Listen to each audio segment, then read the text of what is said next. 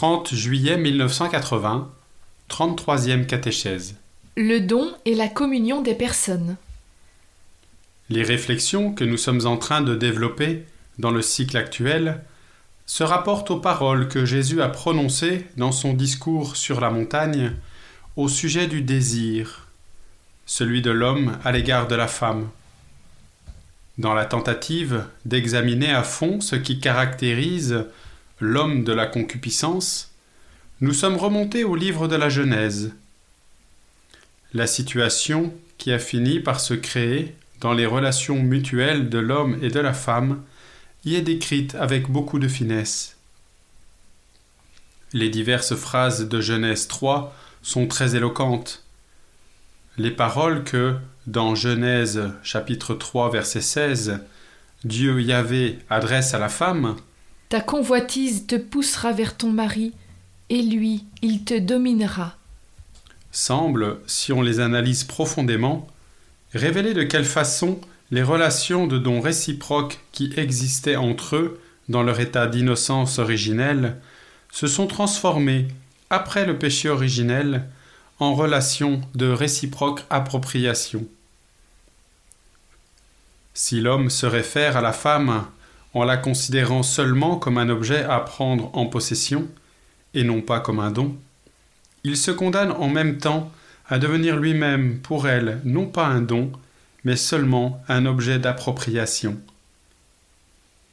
Il semble que les paroles de Genèse chapitre 3 verset 16 traitent de ce genre de relation bilatérale, même si directement elles disent seulement lui te dominera.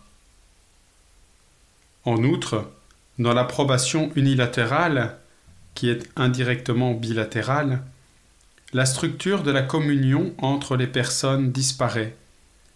Les êtres humains deviennent tous deux quasi incapables d'atteindre la mesure intérieure du cœur, orientée vers la liberté du don et la signification sponsale du corps qui lui est intrinsèque. Les paroles de Genèse chapitre 3 verset 16 semblent suggérer que ceci se passe plutôt au détriment de la femme, et qu'en tout cas elle le ressent plus profondément que l'homme. Il vaut du moins la peine de fixer maintenant notre attention sur ce détail. Les paroles de Dieu Yahvé, selon Genèse 3, verset 16, Ta convoitise te poussera vers ton mari, et lui, il te dominera. et celles du Christ, selon Matthieu chapitre 5, versets 27 et 28, Quiconque regarde une femme pour la désirer. permettent de relever un certain parallélisme. Probablement ne s'agit-il pas ici, surtout, du fait que la femme devienne un objet de désir pour l'homme, mais plutôt, comme nous l'avons précédemment mis en relief, de ce que, dès l'origine, l'homme aurait dû être le gardien de la réciprocité du don et de son équilibre authentique. L'analyse de cette origine, en Genèse chapitre 2 versets 23 à 25, révèle précisément la responsabilité de l'homme dans l'accueil de la féminité comme don et dans sa transformation en un échange mutuel, bilatéral. Tirer de la femme son propre don au moyen de la concupiscence est ouvertement en contradiction avec ce fait. Bien que le maintien de l'équilibre du don semble avoir été confié à tous deux, c'est surtout à l'homme qu'incombe une responsabilité particulière, comme s'il dépendait beaucoup plus de lui que l'équilibre soit maintenu ou rompu, et même s'il a déjà été rompu, qu'il soit éventuellement rétabli. Certes, la diversité des rôles, selon ces énoncés auxquels nous nous référons comme à des textes clés, était également dictée par la relégation sociale de la femme selon les idées de l'époque, et les saintes écritures de l'Ancien et du Nouveau Testament en fournissent d'évidentes preuves.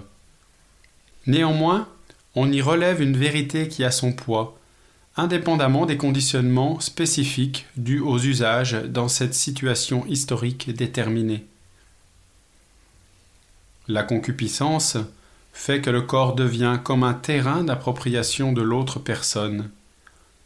Ceci comporte, on le comprend facilement, la perte de la signification conjugale du corps et, en même temps, la réciproque appartenance des personnes qui, s'unissant au point d'être une seule chair, sont en même temps appelés à s'appartenir l'une à l'autre, acquièrent une autre signification.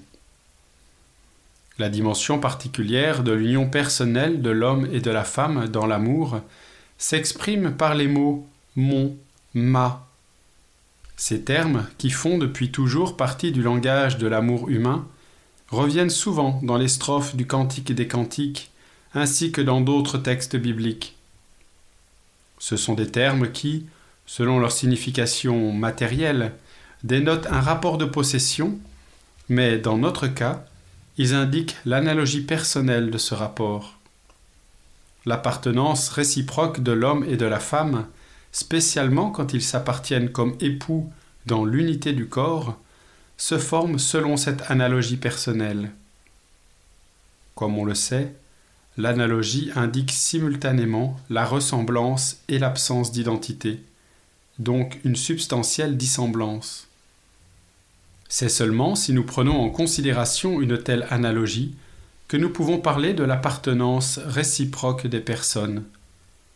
En effet, dans sa signification originelle spécifique, l'appartenance suppose le rapport du sujet à l'objet, un rapport de possession et de propriété. C'est un rapport non seulement objectif, mais surtout matériel, appartenance de quelque chose, donc d'un objet à quelqu'un. Les termes mon, ma n'ont certainement pas cette signification dans l'éternel langage de l'amour humain. Ils indiquent le caractère réciproque du don.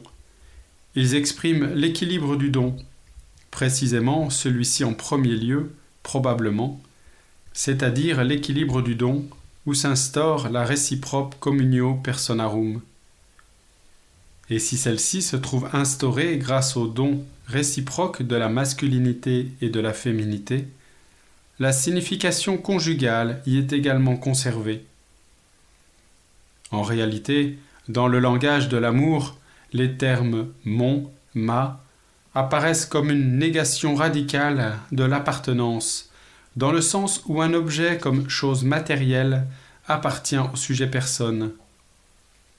Tant qu'elle ne se range pas à cette signification-là, l'analogie conserve sa fonction. La triple concupiscence, et en particulier la convoitise de la chair, dépouille l'appartenance réciproque de l'homme et de la femme de la dimension qui est le propre de l'analogie personnelle dans laquelle les termes mon, ma conservent leur signification essentielle. Cette signification essentielle est tout à fait étrangère à la loi de propriété, au sens d'objet de possession. La concupiscence, au contraire, est directement orientée vers cette dernière signification. De la possession d'un objet à la jouissance d'un objet, il n'y a qu'un pas. L'objet que je possède n'a pour moi de sens que dans la mesure où j'en dispose, où je m'en sers, où je l'utilise, il est évident que l'analogie personnelle de l'appartenance s'oppose vigoureusement à une semblable signification.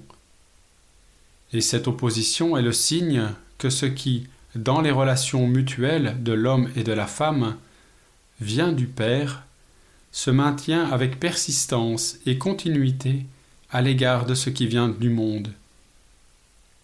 Cependant, la concupiscence entraîne ipso facto l'homme a possédé l'autre comme un objet, l'entraîne à en jouir, et ceci comporte la négation même de la signification conjugale du corps. Dans son essence même, le don désintéressé est exclu de la jouissance égoïste. N'est-ce pas déjà le sens des paroles que Dieu Yahvé adresse à la femme dans Genèse 3 au verset 16 Suivant la première lettre de Jean, chapitre 2, verset 16, la concupiscence indique surtout l'état de l'esprit humain. De même, la convoitise de la chair atteste en premier lieu l'état d'esprit humain. Il conviendra de dédier une analyse ultérieure à ce problème. Appliquant la théologie johannique au terrain des expériences décrites dans Genèse 3, et même aux paroles que Jésus prononça dans son discours sur la montagne, dans Matthieu 5, versets 27 à 28, nous retrouvons, pour ainsi dire, une dimension concrète de cette opposition entre le corps et l'esprit qui est née dans le cœur de l'homme avec le péché. Ces conséquences se font sentir dans les rapports mutuels des personnes dont l'unité dans leur humanité est déterminée dès l'origine du fait qu'ils sont hommes et femmes.